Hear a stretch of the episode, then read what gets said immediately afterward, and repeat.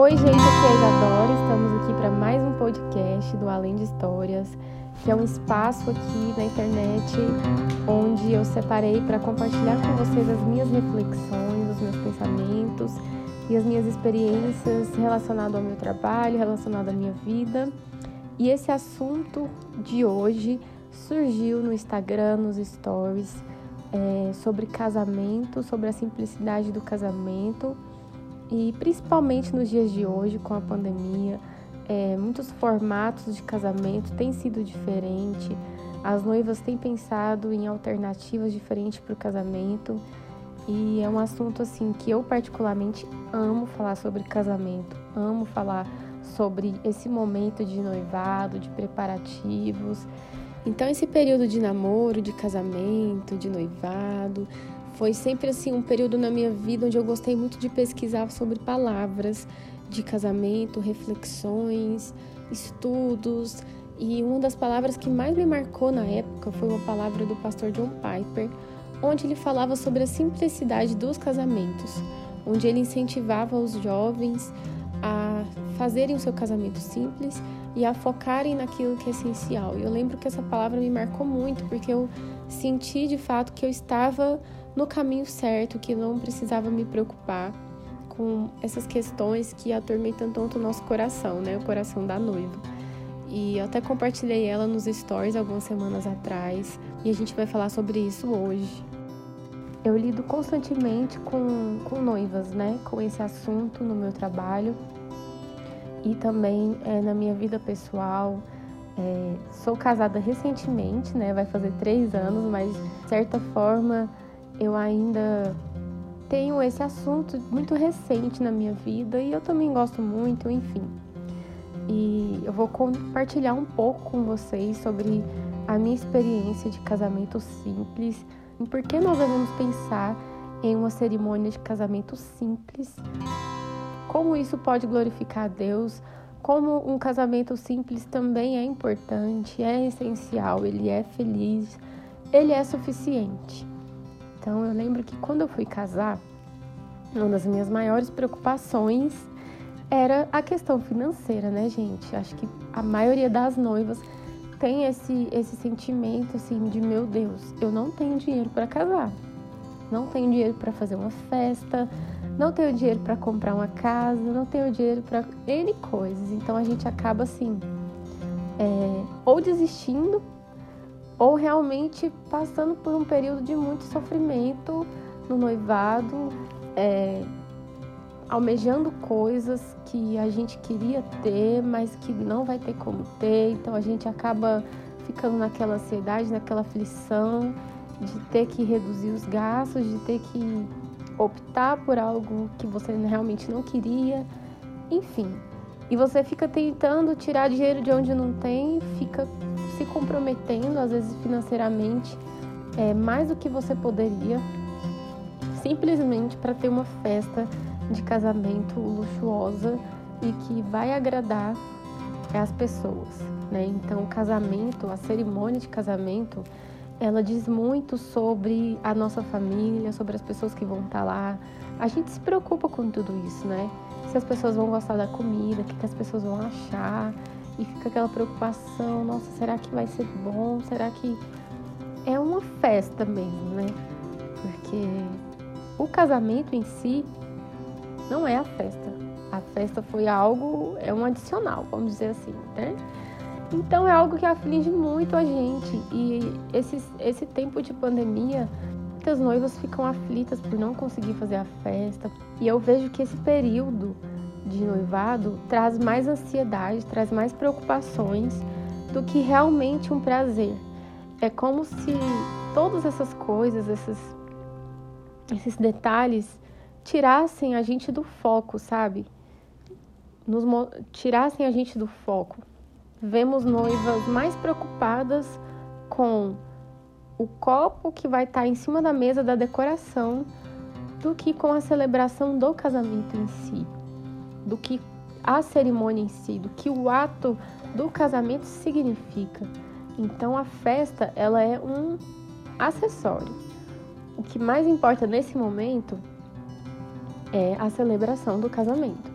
E aí surge a seguinte questão: será que vale a pena todo esse esforço, toda essa ansiedade, toda essa preocupação, você fazer dívidas enormes em função de uma festa, em função de um dia, e você acaba se frustrando, você acaba achando que o seu casamento, se não tiver festa, ou se a festa não fosse super glamurosa, ela não tem valor, ela não, não tem significado, ela não vai honrar Deus, Deus não vai estar presente. E acaba assim que a gente diminui o casamento em si. A gente acaba colocando o foco maior do casamento na própria festa, nos próprios detalhes, do que na cerimônia, do que na união de duas pessoas ali, no início de uma nova família que está se formando. Então o casamento ele tem um significado muito maior do que somente a festa. Voltando para o meu casamento, é, eu e o Renan, a gente, desde nosso namoro, a gente sempre quis casar muito rápido. É, o nosso pedido de, de namoro, na verdade, foi um pedido de casamento. Então, assim, a gente queria casar o mais rápido possível. Mas a gente sempre ficava pensando nessa questão financeira, de que a gente não tinha dinheiro para casar e não tínhamos dinheiro para nos manter, e aquela pressão, nos sentíamos pressionados por algumas pessoas, mas ao mesmo não queríamos tomar nenhuma decisão errada. Então a gente acabou namorando por três anos até chegar ao nosso casamento. Então é, a gente, quando a gente tomou a decisão, vamos casar, está decidido, a gente optou por vamos nos casar, independente da situação financeira, independente se temos dinheiro para fazer uma festa, independente se temos dinheiro para realizar tudo aquilo que, que um casamento pede. Então a gente decidiu que nós mesmos é, iríamos correr atrás das coisas, iríamos fazer a, a decoração, iríamos fazer a papelaria. O que tivesse como diminuir os gastos, a gente tinha decidido que a gente ia diminuir, ia fazer de tudo para diminuir. Então, claro, a gente começou a orar, colocar diante de Deus os nossos sonhos. O nosso noivado durou sete meses. Então, a gente teve sete meses para organizar tudo e o nosso estilo em si sempre foi mais simples. Então, o meu vestido foi muito simples, um amigo meu, costureiro, que fez o meu vestido. É, o nosso estilo de decoração foi muito simples, tinha poucas flores. O, o, nosso altar, o Renan que, que fabricou, muitos móveis do nosso casamento, o Renan que fez. Então, assim, tudo que tinha como a gente fazer, a gente colocou a mão na massa para poder reduzir os gastos e eu vejo assim como que valeu a pena. Porque a gente terminou o nosso casamento, nós não ficamos com nenhuma dívida, é, tivemos muitos amigos que abençoaram, muitos profissionais que nos abençoaram, familiares que nos abençoaram. É, e nós somos muito gratos por esse período que tivemos de, de noivado, porque foi um período onde a gente aproveitou bastante, onde a gente colocou a mão na massa, onde a gente viu que a gente estava dando o nosso máximo e a única coisa que a gente queria era nos alegrarmos. A gente orava para Deus pedindo para que o dia do nosso casamento fosse um dia feliz, um dia alegre, um dia de diversão, onde a gente pudesse é, comemorar com a nossa família e, acima de tudo, é, dar início à nossa família, dar início ao nosso casamento é, aos nossos votos aquilo que a gente ia construir a partir dali. Então, fechando parênteses sobre o meu casamento, né? Porque eu precisaria de um podcast inteiro para contar tudo que aconteceu na minha cerimônia, né, para vocês. Mas o que eu quero dizer é que vale a pena você focar num casamento simples, se esse realmente é o desejo do seu coração. Nós tivemos pressões, você vai sofrer pressões de familiares, de amigos. As pessoas vão falar: "Nossa, mas Vai ter só isso no seu casamento?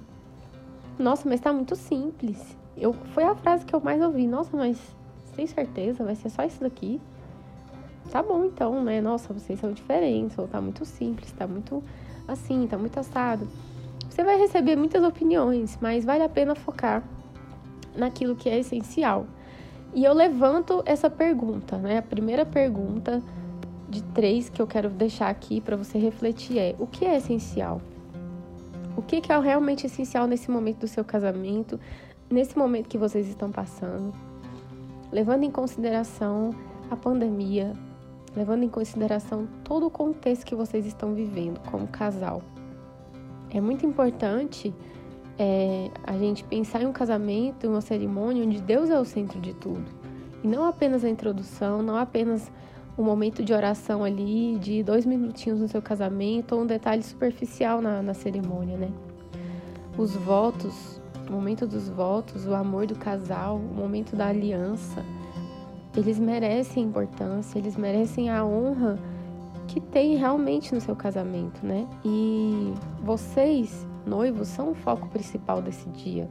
Então, acredite nisso. Só esse fato de das alianças, do casamento, já é o mais importante.